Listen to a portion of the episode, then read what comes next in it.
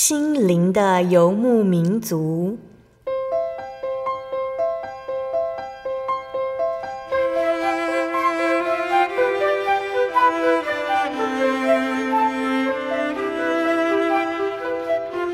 在这个谁都不管谁的后现代社会里，每个人的心灵都是游牧民族。成长的过程就是寻找的过程。每一颗漂泊的心灵，其实都在寻找生命的绿洲。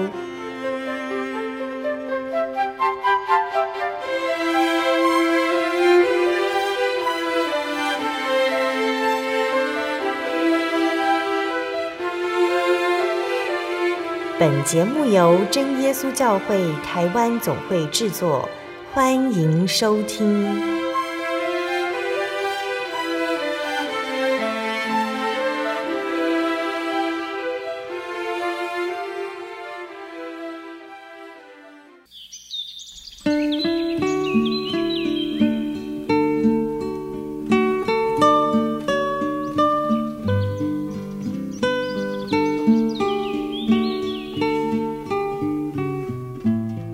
路亚！所有在空中的听众朋友们，大家平安，欢迎收听心灵的游牧民族，我是贝贝，很高兴今天能够在空中和大家见面。大家这个星期过得愉快吗？今天要播出的节目是第一千三百九十七集《小人物悲喜》，耶稣成为我家之主下集。节目邀请了真耶稣教会南台中教会的唐明姐妹来分享她的信主经过和信仰体验。节目分成了上下两集哦。那这个星期呢，我们继续请唐明姐来和我们分享她在信主前后的改变以及体验哦。上个星期，唐明姐和我们分享到她来自传统信仰的家庭，她在工作上有很好的成就，可是也影响了她的家庭关系。唐明姐的先生回想到，他曾经在大学时参加了真耶稣教会的团契活动，并且得到圣灵。那于是他开始为了家庭来祷告，真神垂听了他的祷告，让唐明姐在墓道中体验到神的带领，最终一家人都接受真耶稣教会的大水洗礼，归入主的名下。那今天呢，要请唐明姐继续来和我们分享。信耶稣之后，唐敏姐反思自己的人生经历。从前拜偶像和被邪灵侵扰，如今他在主里得到保守和平安。从前他沉迷于工作的成就和物质的追求，导致夫妻失和，孩子也得不到母亲的教养和照顾。可是如今选择依靠神，他能够回归家庭，将一切交托给神。从前因为工作的关系，一家人聚少离多，大家的想法常常是各自为政的。信了耶稣之后，全家人能够相互扶持，一同走天国路。那相信听众朋友们都很想赶快聆听唐明姐接下来的分享哦。我们先来聆听一首诗歌，诗歌过后就会来和大家分享见证哦。我们要聆听的诗歌是赞美诗的二十七首。耶稣爱我，我真心的因耶稣爱我，记载耶稣爱我，今我深信了耶稣的降生，他是救赎主，最爱普世人，希奇的爱中最希奇的爱，就是主耶稣舍身来救我。我真心的因耶稣爱我，耶稣爱我，耶稣爱我。我真心的因耶稣爱我，现在耶稣爱我。世上有何人能比主耶稣？遍体大荣耀来释放罪奴，受人的凌辱，把生命感受。当时的纪念我主是爱我，我珍惜的人耶稣爱我，耶稣爱我，耶稣爱，我。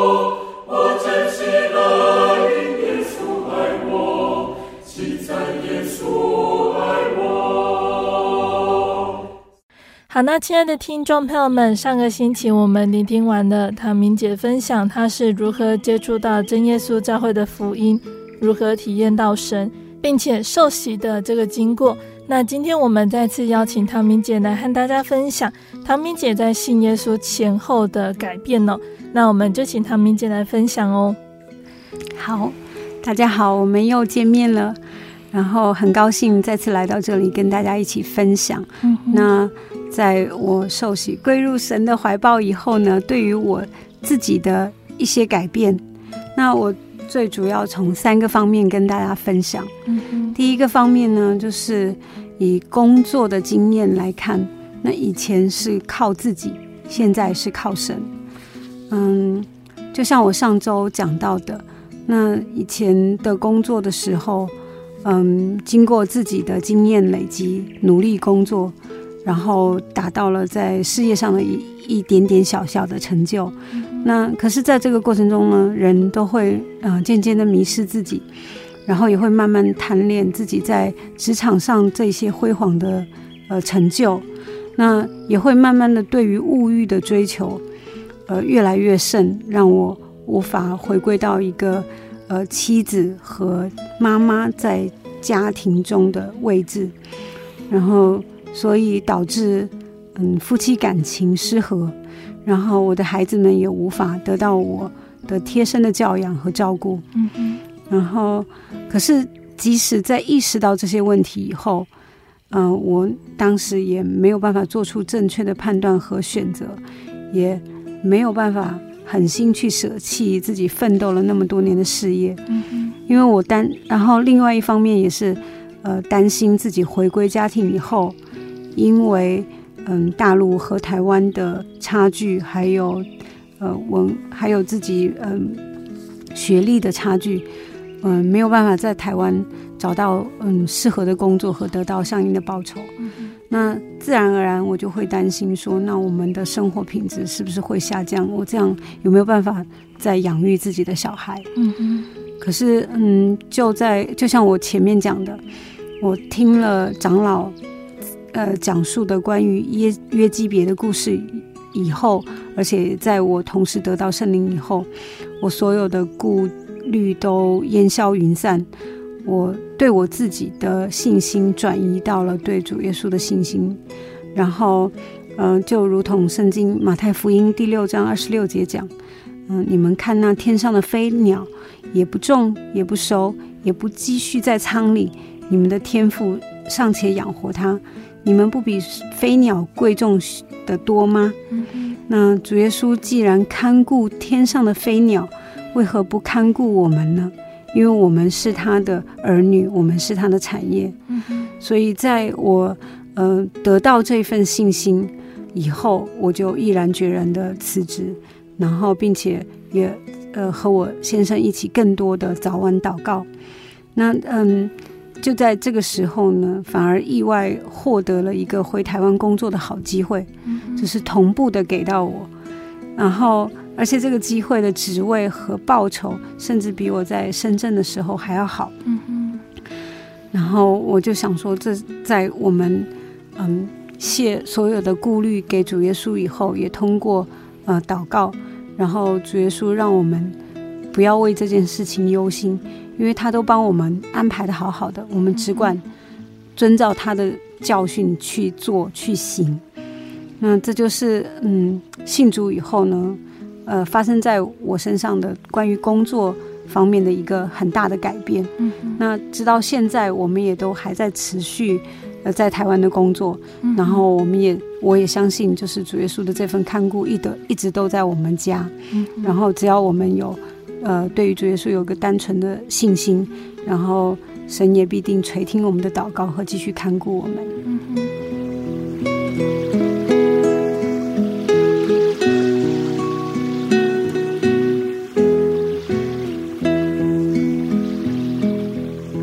好，那第二部分呢，唐明姐和我们分享的是，其实，在信耶稣之前，唐明姐有受到邪灵侵扰的情形。对。其实，嗯，以前在，呃，以前，嗯，算是传统信仰拜偶像，然后也被邪灵所侵扰，嗯，然后这里就是要跟大家分享一下，这个算是嗯，对，比较嗯另类的一些故事。那其实我从小到大都是呃可以感受到灵的存在。那我现在称它为灵，可是普通人嗯、呃、都会称它为神。这个神并不是我们所说的主耶稣，而是拜拜的那些偶像所代表的灵。嗯从我小时候住在我老家湖北宜昌。我记得晚上睡觉的时候就会时不时被干扰。那小时候不懂，只是觉得很可怕。可是我又不敢说，嗯，因为其实我们那边都是迷信，然后大家就是很惧怕这些这些不好的东西。嗯。然后我那个时候就会想要找一些东西来应对它，比如说我有拿过剪刀啦，还有拿过一把我那时候我爷爷保存下来，呃。抗战时期的刺刀，嗯嗯，呃，放在我的床铺下面，因为我听老人家讲说那些东西就都是戾气很重，所以它可以压制住一些不好的东西，嗯嗯，那就是我们称之为灵的。然后我当时很懵懂的认为说，这样他就可以保护我，让我晚上可以睡好觉，嗯嗯，不然其实我真的很多时候睡在床上都是很恐惧的，嗯，但是呢，大家也都。可以，嗯，想象一下，效果其实并没有。然后我那个时候因为年纪小，也不懂得求助，然后我也担心说大人可能认为我是胡思乱想，或者是电视看多了，或者是怎样。就是在这个时不时会干扰的情况下，慢慢的长大。然后，嗯，离开家乡去，呃，陕西西安念大学。那个时候我就很单纯的认为，我如果换一个地方，是不是会就好了？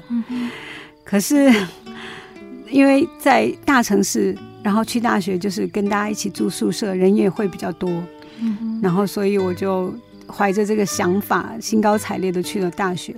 可是没有想到的是呢，到了西安才是真正干扰变严重的时候，因为呃，西安是一座古城。学校盖的位置呢，基本上下方都是会有呃坟墓。嗯，去之前有在火车上听说这座城市很邪，可是到了以后，嗯、呃，到了以后也会听到学校里的学长的一些传言说，嗯，学校会有一些不好的嗯、灵异事件。可是当时也就是当故故事在听。呃，而且也被刚开始去上学、开始独立的一些很开心的心心情掩盖了不安。但是呢，事 事实很快就把我拉回现实。对，在学校的注册报道完成以后，我妈妈因为嗯、还会跟我一起待几天，然后我们就一起讨论说，呃，不然就去西安最有名的兵马俑参观。嗯、那我基本上是一个。嗯，体质还不错的，然后很少生病，呃，感冒发烧几乎一年都不会有，几乎都很难会有这种情况。那一天我们就很状况很好的时候，风和日丽，和妈妈一起坐车去参观兵马俑。那我们是参加一个一日团，那一路上都是很正常的。我们大概坐车开了两个多小时，嗯，来到兵马兵马俑的博物馆。嗯哼，嗯，进去在听导游简单的讲解以后呢，我们就进去到兵马俑的坑道。嗯哼，那我当时就会觉得有点不对劲。嗯，明明我的状况都是好好的，可是进去那个嗯、呃、博物馆的展厅以后，我就开始觉得头有点晕。嗯哼，那随着参观的时间越来越长，我就觉得越来越晕，其实甚至有点到了。没办法站立的程度，嗯、然后这个时候我就跟我妈妈说，我很不舒服，我快要晕倒，快要倒下去了。嗯、所以他就赶快联系导游，带着我去了嗯博物馆外面的急救站，然后赶快测量温度，发现我在发烧。是我很奇怪的是，我完全是身体状况 OK 的情况下去参观，怎么会突然发烧，然后头晕到就是没办法站立的状况？嗯哼。然后，因为我在发烧，所以我跟我妈妈就在外面休息，然后也吃了退烧药，等其他人出来再一起搭车回学校。嗯哼。然后，嗯，一直到今天为止呢，我其实都想不起来我在里面看到了什么，发生了什么事。我只是记得，就是说我进去展馆就开始头晕，嗯，出来外面就好很多，然后再进去第二个展馆也是一样头晕，然后出来也一样会缓解，嗯哼，然后事后才回想才了解到，就是我可能会是被里面不好的灵所冲击到，嗯嗯，对。因为我本人其实就是对这些东西比较敏感，只不过一开始我没有意识到，呃，在西安也会遇到这样的事情。嗯嗯。那后续我就开始了在西安学习和生活的三年半。那在这个过程中，其实有遇遇到数不清的灵异事件，现在回想都还能够嗯很清楚的记记起来当时的场景。嗯。但是，请大家相信我，这些经历是谁都不会想要去体验的。但是那个时候呢，其实我也无能为力，只能听同学的建议，说可以放红色的剪刀啊，或者是买那种呃玉佩啊、佛像啊，或者是一些符咒啊，放在枕头下面保平安。可是我都一一照做，但是基本上都是没有用。所以像鬼压床啊，或者是在宿舍里面看到一些不该看的东西。都是常常在发生。嗯，那我们同宿舍一共住四个人，只有我会这样，其他人都不会。而且大家都是女生嘛，所以就是基本上那几年我都是被惊吓着过过来。就是就是他都会按时来报道这样子。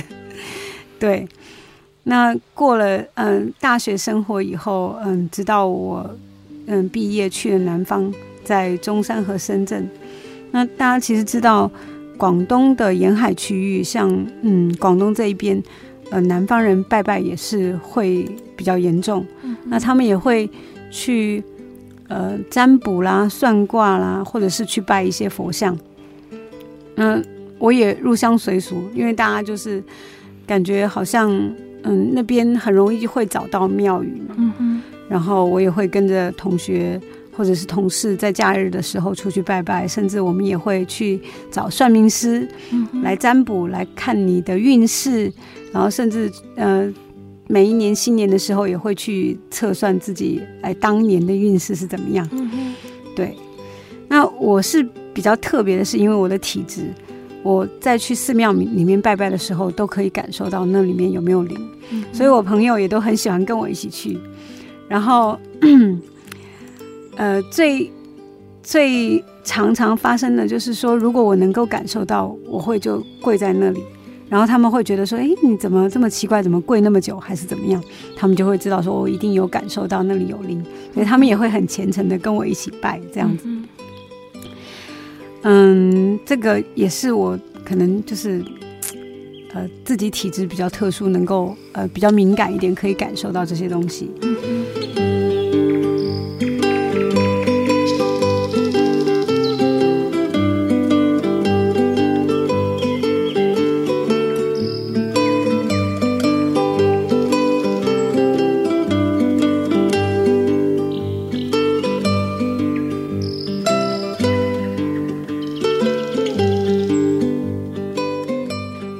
跟大家分享一下我在深圳感受到的最深的一次，因为在深圳工作，基本上大家都合租，嗯，然后就是像一个，嗯，就是大家都会待在自己的房间，可是客厅和阳台是公共区域，然后。嗯，我们的洗衣机是放在阳台，嗯、然后要从房间穿过客厅走到阳台才可以去洗衣服和晾晒。嗯，有一天晚上呢，就是我我忙到晚上十二点多才出去呃晒衣服。那因为我想说，哎，我很懒得走走到那边去开灯，因为我路径都比较了解，所以我就没有开灯，想说直接穿过客厅去阳台开阳台的灯就好。嗯哼。可是我在黑暗中走到客厅，走到一半的时候呢，就觉得有一口热气吹在我右边的脸颊上面。嗯嗯，那种感觉就好像是有一个人距离你大概可能不到五公分，向你吹了一口气。嗯嗯。可是呢，当然那个时候客厅是没有任何人，除了我自己。我当下就意识到，唉，我可能又遇到了一些不好的东西。然后，可是。我自己来讲，我自己经验算是比较丰富了，所以我就很装作很镇定的继续走到了阳台，然后打开灯，晒完衣服，就装作任何事情没有发生的又回到房间。嗯哼，因为刚好那天我先生也有跟我一起在深圳，然后他在房间里面，我到了房间呢，我就深吸了一口气，然后就跟他说，我刚刚遇到了一些不好的东西。嗯哼，然后他也觉得很难以置信。因为那个时候他其实已经开始在祷告了，嗯，有祷告一阵子了。然后我呢，可是我那个时候还是追寻传统信仰，可以解决一些事情的。所以我隔天早上就跟我那个做风水的朋友讲了这件事情，然后他很热心，并且当天就寄了一个镇宅的符咒给我，然后我隔天就收到了。他跟我说，你要贴在你的房门的后面。然后呢，结果就是。我老公从教会拿回来真耶稣教会的年年历，和我朋友一起寄给我的正宅符一起贴在我们房间门后，这样子的很奇异的景象。那其实我先生他算是很智慧，他没有跟我说你不能贴或者是怎么样，他就是嗯，他也没有，他没有，他就是因为他知道如果当下跟我有一些争执，可能我们在。嗯，可能又会产生一些争吵或者破坏感情的倾向，嗯、所以我贴他也没有呃反对，那我们就这样子，我继续追寻我的传统信仰，他就继续每天早晚祷告，对，嗯，这也是一个很特别的一个经历。嗯，那上面讲的这一些呢，其实都是在说一些背景，就是让大家理解，就是我在嗯。被邪灵侵扰上面，其实从小到大都一持续都会有，嗯嗯，而且我自己也试图去寻求一些传统信仰能够呃得到的一些帮助，去解决这些事情。因为谁都不想要面对这些不好的邪灵侵扰，其实是真的很恐怖的事情，特别是对于一个女生来讲。对，那这样子大家可能也就可以理解。就是我在二零一八年家庭和工作双重压力下，就是遇到很多困难的时候，我没有人帮忙，也我也还没有开始追寻神的时候，我是嗯在走投无路的情况下，然后向我那个做风水的朋友求助，然后他就建议让我购买了两个据说很灵验的偶像。对，那一个就是关公，据说可以助事业发展，然后一个就是龙头龟，可以压制小人来供奉。对，那其实我在收到的时候，我打开它包裹着的那个红色的布，就是有一股强烈的凉意冲到我的脸上。所以，但是当时我没有信主，所以我当时的认为就是说啊，真的有灵在这个里面，因为我是真切可以感受到的。那所以。大家其实也可以想象得到，这个灵呢，其实是魔鬼的灵，它是不好的。对，那你必须要用条件交换，然后要达到什么样的要求，它可以，甚至就是它可不可以，也不一定能够去完成你的一些呼求。对，那这个就是我在传统信仰上所追寻的一些东西。那个时候，啊。按照我上周分享的，那我在二零一九年求得圣灵以后呢，导致我的思想其实呃产生了根本的转变。那我那个时候呃从美国回到深圳的第一件事情，就是请深圳南山教会的长子协助我们去处理掉这些偶像，并且在整个处理的过程中。呃，有一位女性的长子也有受伤流血，因为他们是会用斧头去敲，然后积起来的碎片把他的手弄破，然后可是他就是一直流血，但是我也很担心，可是他说嗯没关系没关系，呃，而且他跟我讲说他其实并没有感受到疼痛，然后我们就一直迫切祷告，最终嗯顺利的把那些偶像破坏掉，然后也丢弃掉，嗯。而且在这个过程中，其实我完全没有惧怕，心里面就是满满的对主耶稣的信心。嗯，就是那个时候，呃，现在回想起来，其实就我可以引用一句圣经中间约翰一书五章四节所讲的：“因为凡是从神生的，就胜了世界；使我们胜了世界的就是我们的信心。”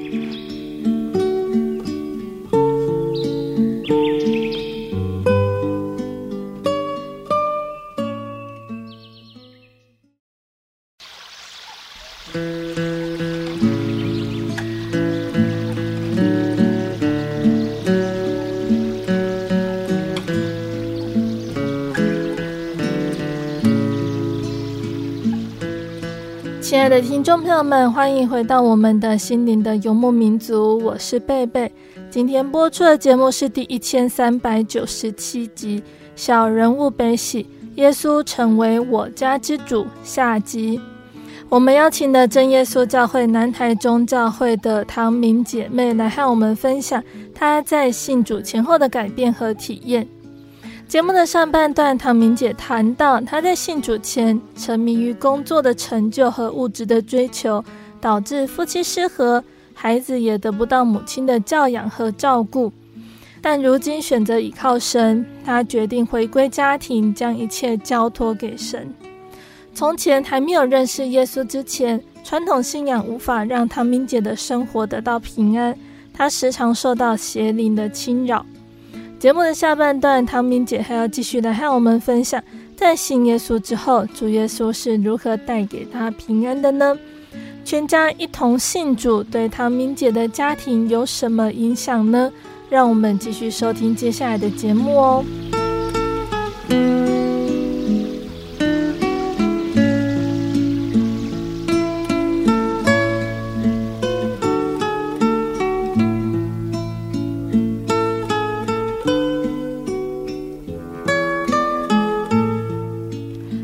随着我受圣灵和受洗以后，我可以这样讲，我还是会遇到魔鬼的干扰，可是我再也没有任何恐惧。嗯，就是嗯，我也跟大家分享一下，就是我印象最深刻的有三次。那第一次呢，就是二零二零年的九月，我们公司组织员工的旅游去金门。那因为我其实呃大陆人，我对金门的历史并没有那么了解。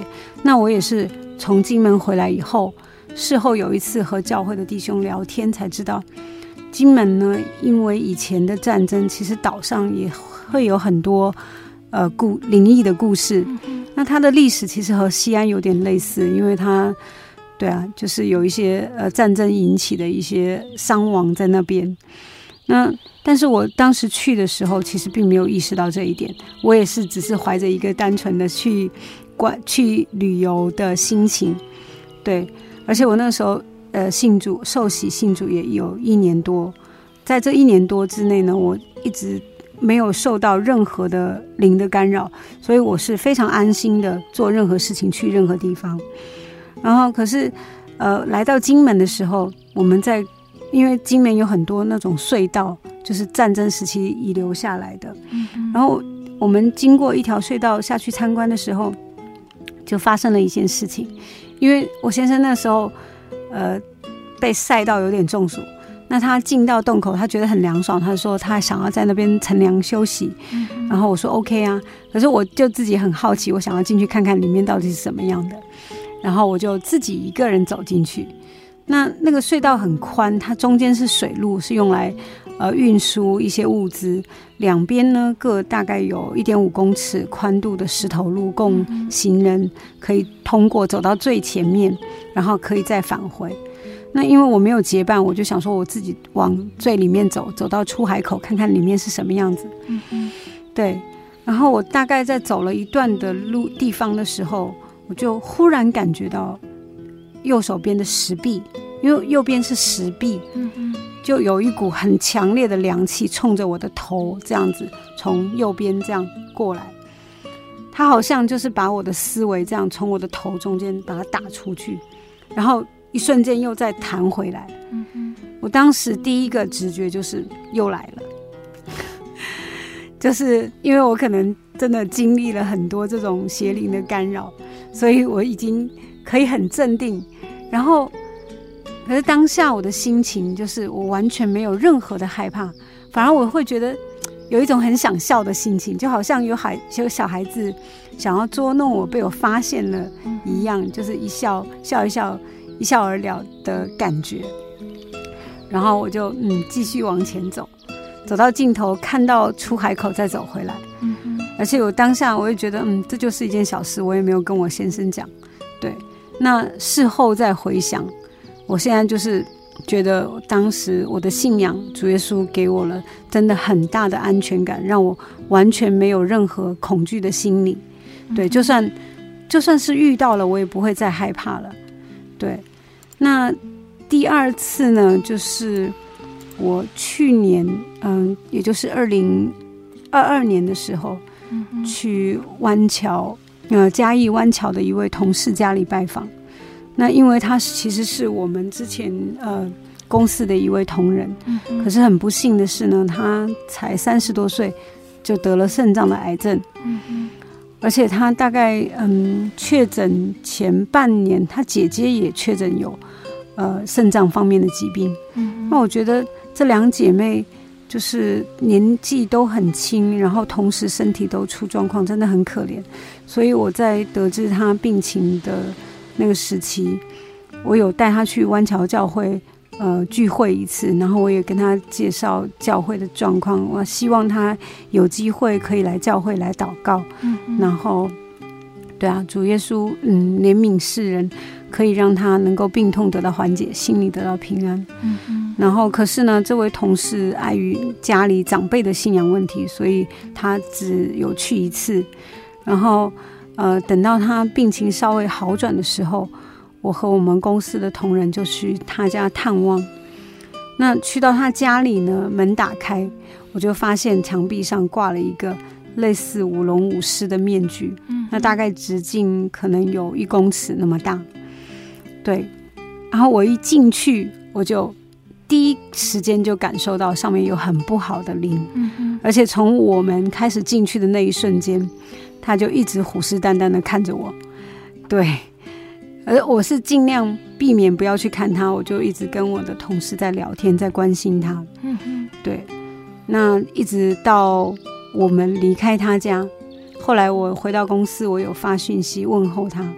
因为那间房子其实只有他跟他姐姐两个人住而已，嗯、然后我就跟他说啊，同同时间他们两姐妹都生病，然后我就这样引导性的问他，因为我没办法跟他说我感受到什么，嗯、所以我就问他说，我说，嗯，你们嗯墙壁上那个挂饰可以拿掉吗？嗯，他说不行，因为那个是他爸爸专门请人去请回来的，然后上面。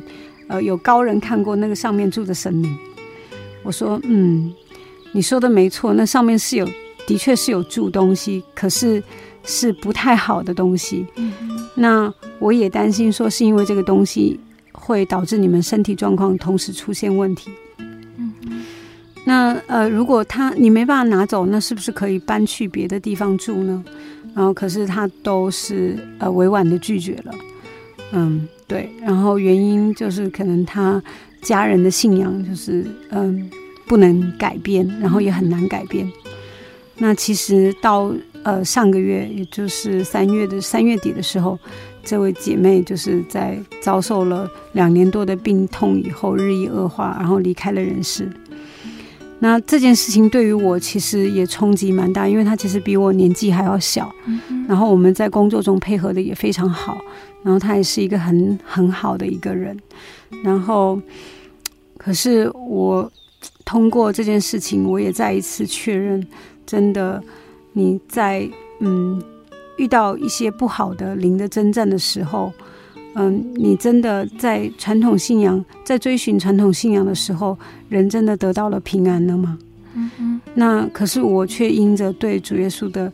呃，因为有着主耶稣的看顾和对主耶稣的信心，嗯嗯，在遇到这些事情以后不再害怕，然后也也能够呃被主耶稣所保护。对，那最这个嗯事情，嗯对我来讲其实也是，虽然我很呃惋惜于这位同事的呃离世，但是对于我来讲也是真的很坚加固我的信心。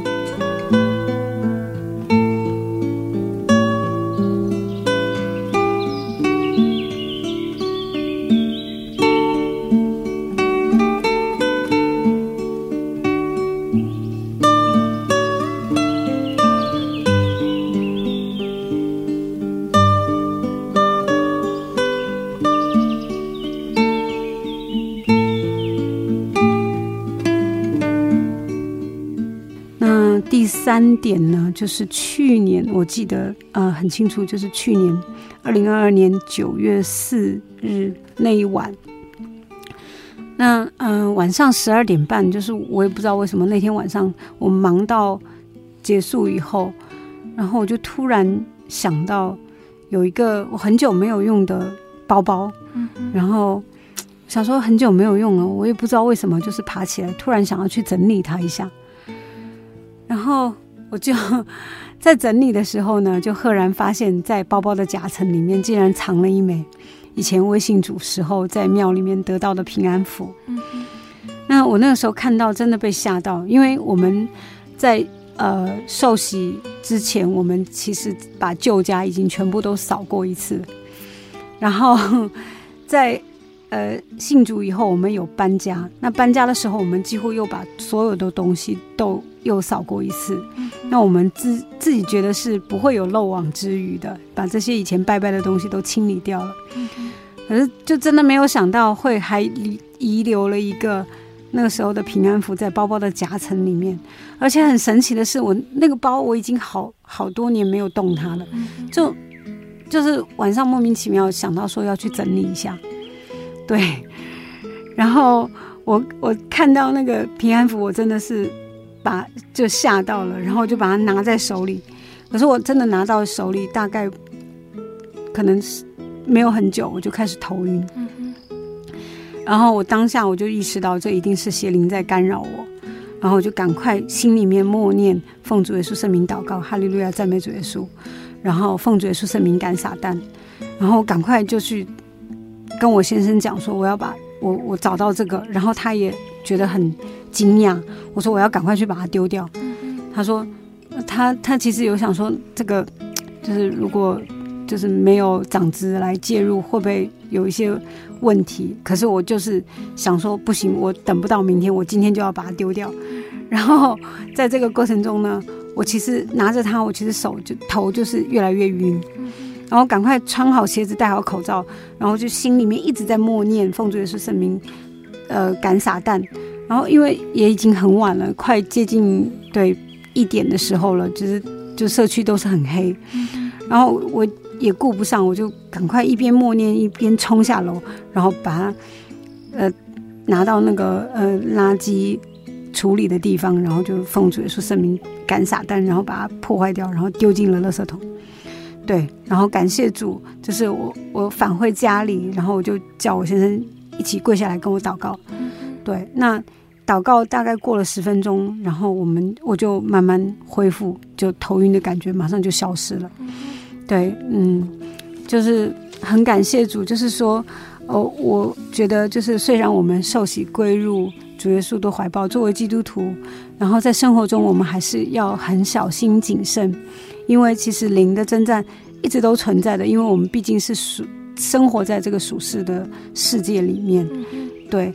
那你也不知道他什么时候会出现，然后可是呢，嗯、我们呃，因为有主耶稣可以依靠，他也是我们强大的信心来来源。我觉得只要我们信靠主耶稣，我们就有了可以还击的武器，因为我们可以穿上主耶稣给我们的军装，然后。而不是只有恐惧和害怕，那就如同约翰福音第十六章三十三节讲到的：“我将这些事告诉你们，是要叫你们在我里面有平安，在世上你们有苦难，但你们可以放心，我已经胜了这个世界。”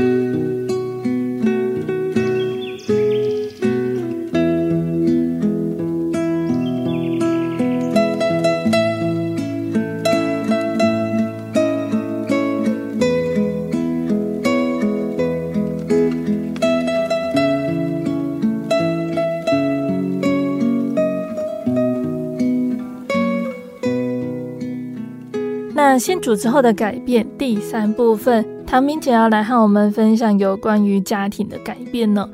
那在见证中呢，唐明姐有和我们分享到，在信主之前，唐明姐一开始为了追求事业，和家人、孩子因为聚少离多，是有一点隔阂的关系，没有非常亲密。可是，在一家人陆续接受洗礼之后，家人之间的关系也渐渐改变了。对，嗯，其实，嗯，大家从我前面所讲的，大概也可以了解到我的个性。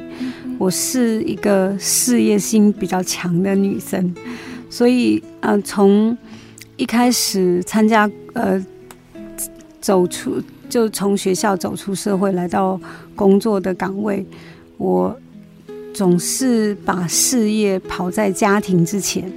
对，嗯，所以其实在我嗯结婚到一九年受圣灵前的这十三年。其实和家人都是聚少离多，因为呃事业上出现机会，我都是毫不犹豫的去抓住。然后嗯，因为加上我的嗯好奇心也会比较强，所以大家对我的感觉就是说我永远都是在路上跑。对，那奔跑都是为了事业，为了世俗的财富。那直到一九年，我们。认识和接受了这份信仰以后，我觉得由我先生，嗯，开始慕道受洗归于主下，然后他我让我在他身上看到主耶稣带给他的恩典和对他的一些改变，然后到后来我也能够通过嗯主耶稣密集的做工，能够感受到主的。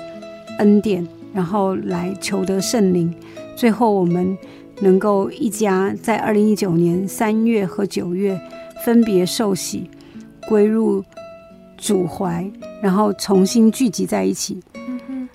且呃，先不说我上面讲到一些呃不好的灵的征战，单单对于把我们全家从四分五裂在各地，重新能够聚集在这一在一起这一点来看，主耶稣真的是很爱很爱我们家。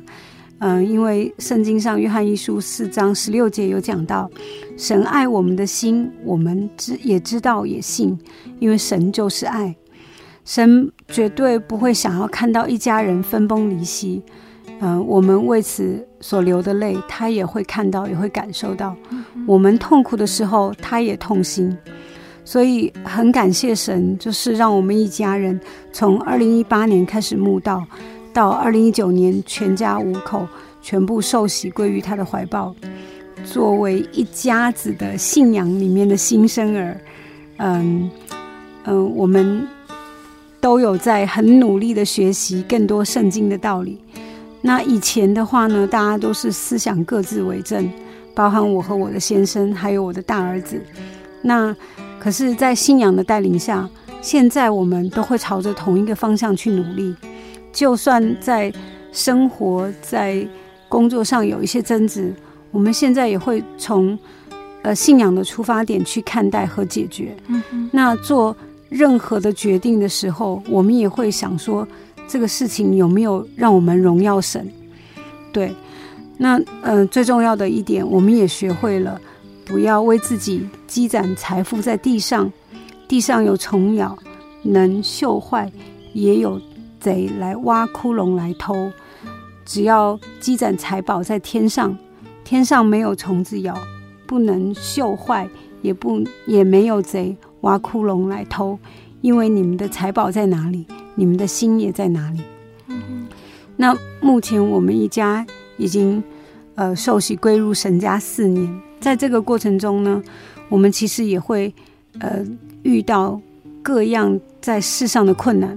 可是我们现在心中有神，思想行为有神的话语作为引导，让我们一家在世上的生活不会因为成就而骄傲，也不会因为苦难而灰心。嗯，借着祷告亲近神。一家人齐聚主怀，相互依靠，也相互监督。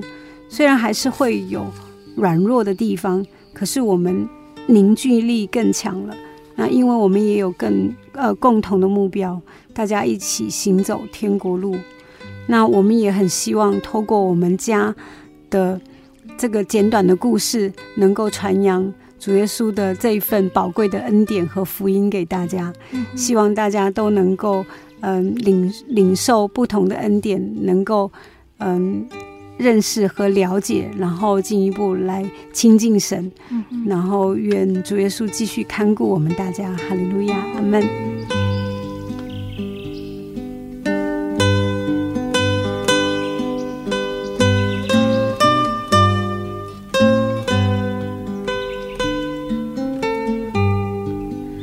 的听众朋友们，我们聆听完了唐明姐这两个星期的分享，期盼这两个星期的分享都能够对听众朋友们有所帮助哦。唐明姐在认识耶稣的前后有很大的改变，耶稣成为唐明姐的人生还有家庭的重心。使徒保罗他说：“我先前以为与我有益的，我现在因基督都当作有损的。”不但如此，我也将万事当作有损的，因我以认识我主基督耶稣为至宝。我为他已经丢弃万事，看作粪土，为要得着基督。那这个就是保罗价值观的大转变，也是他人生观大改变的告白。保罗他先前以为与他有益的，就是他所追求属肉属世的福气。保罗他说。其实我也可以靠肉体。若是别人想他可以靠肉体，我更可以靠着的。我第八天受割礼，我是以色列族便雅悯支派的人，是希伯来人所生的希伯来人。就律法说我是法利赛人，就热心说我是逼迫教会的，就律法上的义说我是无可指摘的。他又说：“我原是犹太人，生在基利家的大树，长在这城里，在加玛列门下，按着我们祖宗严谨的律法受教，热心侍奉神，像你们众人今日一样。我也曾逼迫奉这道的人，直到死地，无论男女，都所拿下监。”那由这段话呢，我们可以知道保罗他在属世方面。有不少值得夸耀的，这就是他在信主之前以为与他有益的。保罗他有家世，他是法利赛人，也有权势。可是保罗他蒙受耶稣拣选之后，他因为耶稣将从前所看重的当作有损的。那在圣经的使徒行传里面就告诉我们，保罗他是如何被耶稣所拣选的。当保罗与他的同伴前往大马色的路上，突然被大光照着，眼睛瞎掉，只听见声音质问他为何逼迫耶稣。保罗他颤抖和惊讶地说：“主啊，你要我做些什么？”他听到的那个声音对他说：“起来，进城去，你所当做的事必有人告诉你。”原来是神要用他。神派门徒亚拿尼亚去找扫罗，帮他祷告。保罗在这个过程中也不断反省他所遭遇的事情，并且悔改，成为了基督徒。保罗受洗之后，圣灵差遣他出去传道。在这个时候，保罗将原本以为与他有益的世福，因基督而当作有损的。因为世上属肉的福气，往往对于天上属灵的永福是有所阻碍的，所以保罗甘愿把世界钉在十字架上。那保罗他为了要得着基督，不但丢弃原以为有益的世上许多的福气，还因为传基督的福音受了很大的苦楚。可是保罗却在患难中更能体验到神丰丰富富的恩典。也因此，保罗他说，他更喜欢夸耀自己的软弱，好叫基督的能力覆庇我。那保罗他为什么会认识耶稣为至宝呢？有几个原因呢？因为他认识基督耶稣是独一的真神。保罗他不仅自己认识耶稣就是基督，蒙主选召之后，更极力向犹太人证明耶稣就是他们所盼望的弥赛亚。这位做世人救主的耶稣，便是创造宇宙万物的真神。何况保罗体验到主耶稣的大恩大爱。保罗他在罗马书里面就说：“谁能使我们与基督的爱隔绝呢？难道是患难吗？是困苦吗？是逼迫吗？是饥饿吗？是赤身露体吗？是危险吗？是刀剑吗？”因为我深信，无论是死是生，是天使，是掌权的，是有能的，是现在的事，是将来的事，是高处的，是低处的，是别的受造之物，都不能叫我们与神的爱隔绝。这爱是在我们的主基督耶稣里造的。那除了他感受到了耶稣的爱，他也认识基督有复活的大能。得享永生，信耶稣的目的在于将来复活进入那极重无比、永远的荣耀天国，享受永生。那即使我们暂时不谈这个耶稣基督赐给人类的最大恩典，我们活在今世就可以享受到无穷属肉的恩惠。保罗也是这么觉得。保罗因为他的灵修以及对主耶稣的效忠，已经享受到一般信徒所享受不到的种种恩典了。保罗他体验到，他所愿意的善，他反而不能做；他所不愿意的恶，倒去做的痛苦。这种畏罪所辖制的痛苦，基督把他释放了。那保罗他冒命为耶稣传道时，他时常体验到主站在他旁边，加给他力量，并且救他脱离诸般的凶恶。一个深觉万能的真神必救他脱离诸般凶恶的人，他有什么害怕的呢？好像一个有父母在身旁保护的小孩，他是何等的安心呢？保罗他虽然经过诸多患难，甚至屡次进入鬼门关。却因为有主在他身旁看顾，使他平安无事。不仅如此，他尚且蛮有把握的，主必救我进入他的天国，这样子的信心，在他的生活当中，不但享有平安，并且有盼望的喜乐。什么样的人生会比这个更快乐的呢？所以保罗在罗马的监狱中所写的《腓利比书》是充满着喜乐的字句。差不多每一章里都有好几个喜乐的字眼。那并且在保罗的生活当中，主耶稣基督赐给他一个更宝贵的恩典，就是使他凡事都能做。我们常说人世间不如意者十有八九，我们的日常生活中常有碰壁，几乎凡事都不能做的软弱经验。可是保罗说：“我并不是因缺乏说这话。”我无论在什么境况都可以知足，这是我已经学会了。我知道怎么处卑贱，也知道怎么处丰富，或饱足，或饥饿，或有余，或缺乏，随是随在，我都得了秘诀。我靠着那加给我力量的，凡事都能做。耶稣基督赐给他力量，使他凡事都能做。这就让保罗呢，能够以认识耶稣为至宝，甘愿丢弃万事，看作粪土。但保罗他信主耶稣之后，体验了无数的属灵恩典，是一般人所体验不到的，使他在诸多患难中却能够享受到平安与喜乐的生活。对于死后的去处，也有明确的认识和把握。连面对人类最痛苦、绝望的死亡来临，他像一个打胜仗、唱凯歌回国的将军一般的说：“我现在被交奠，我离世的时候到了。那美好的仗我已经打过了，当跑的路我已经跑尽了，所信的道我已经守住了。从此以后，有公义的冠冕为我存留，就是按着公义审判的主。”到了那日要赐给我的，不但赐给我，也赐给凡爱慕他显现的人。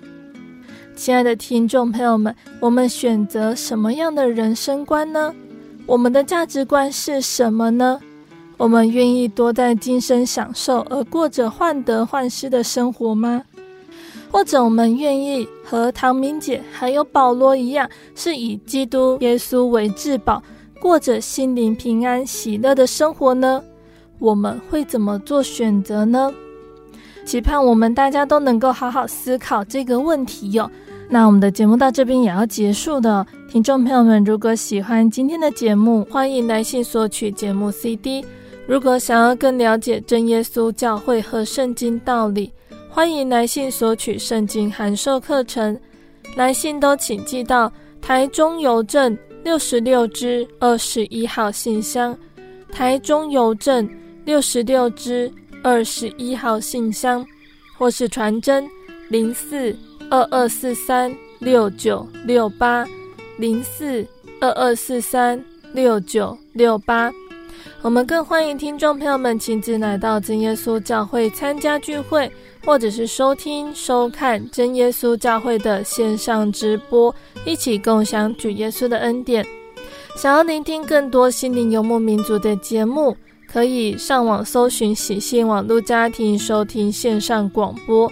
那心灵游牧民族也有自己的 App 了，不管是使用 ISO 系统或者是 Android 系统的朋友，都可以下载我们的 App，随时收听。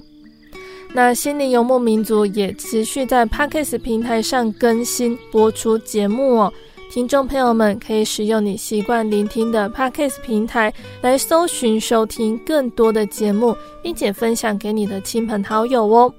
最后，谢谢你收听今天的节目，我是贝贝，我们下个星期再见喽。我的心是一只鸟，飞行间。